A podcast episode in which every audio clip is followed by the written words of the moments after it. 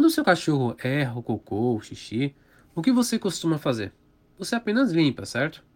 E quando ele insiste em fazer onde não pode e você acaba perdendo a paciência, o que você faz? Galera, esfregar o focinho do cachorro, dar bronca, colocar de castigo, tudo isso só piora a situação e muito, viu? Jamais, jamais de forma alguma, puna o seu cachorro por um cocô xixi no lugar errado.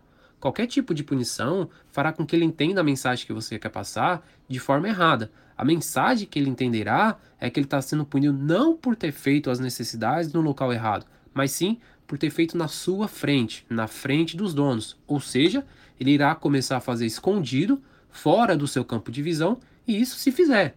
Por que se fizer? Porque em alguns casos pode desenvolver a coprofagia, que é quando o cachorro começa a comer as próprias fezes.